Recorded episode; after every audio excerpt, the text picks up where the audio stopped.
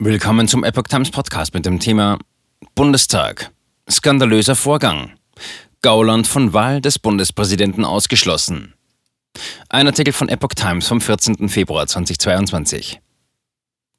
Weil sein Corona-Testnachweis nicht anerkannt worden war, konnte der AfD-Abgeordnete Alexander Gauland nicht an der Bundespräsidentenwahl teilnehmen. Der ehemalige Fraktionsvorsitzende der AfD im Bundestag, Alexander Gauland, hat nach Angaben seiner Fraktion nicht an der Wahl des Bundespräsidenten teilgenommen.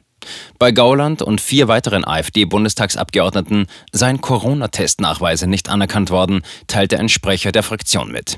Sie hätten sich einem Spucktest unterzogen. Dieser sei unter Aufsicht von Fraktionsmitglied Christina Baum, einer Zahnärztin, vorgenommen worden.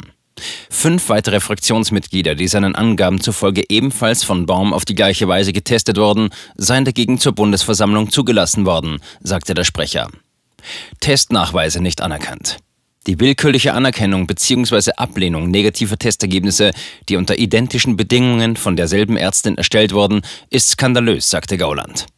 Aus der Bundestagsverwaltung hieß es, Gaulands Test sei nicht anerkannt worden. Eine Sprecherin sagte, Tests an einem anderen Ort seien nur von einem Leistungserbringer gemäß der Coronavirus-Testverordnung in der Fassung vom 7. Januar akzeptiert worden. Personen mit Ergebnissen von Teststellen, die nicht dazu zählten, seien grundsätzlich abgewiesen worden. In besonderen Fällen waren auch Tests direkt bei der Parlamentsärztin ohne Wartezeit bis kurz vor der Versammlung möglich, teilte die Sprecherin mit. Dies sei einzelnen Bundestagsabgeordneten angeboten worden. Alle Fraktionen seien von Anfang in die Planungen und die Umsetzung des Corona-Schutzkonzepts für die Großveranstaltung eingebunden gewesen.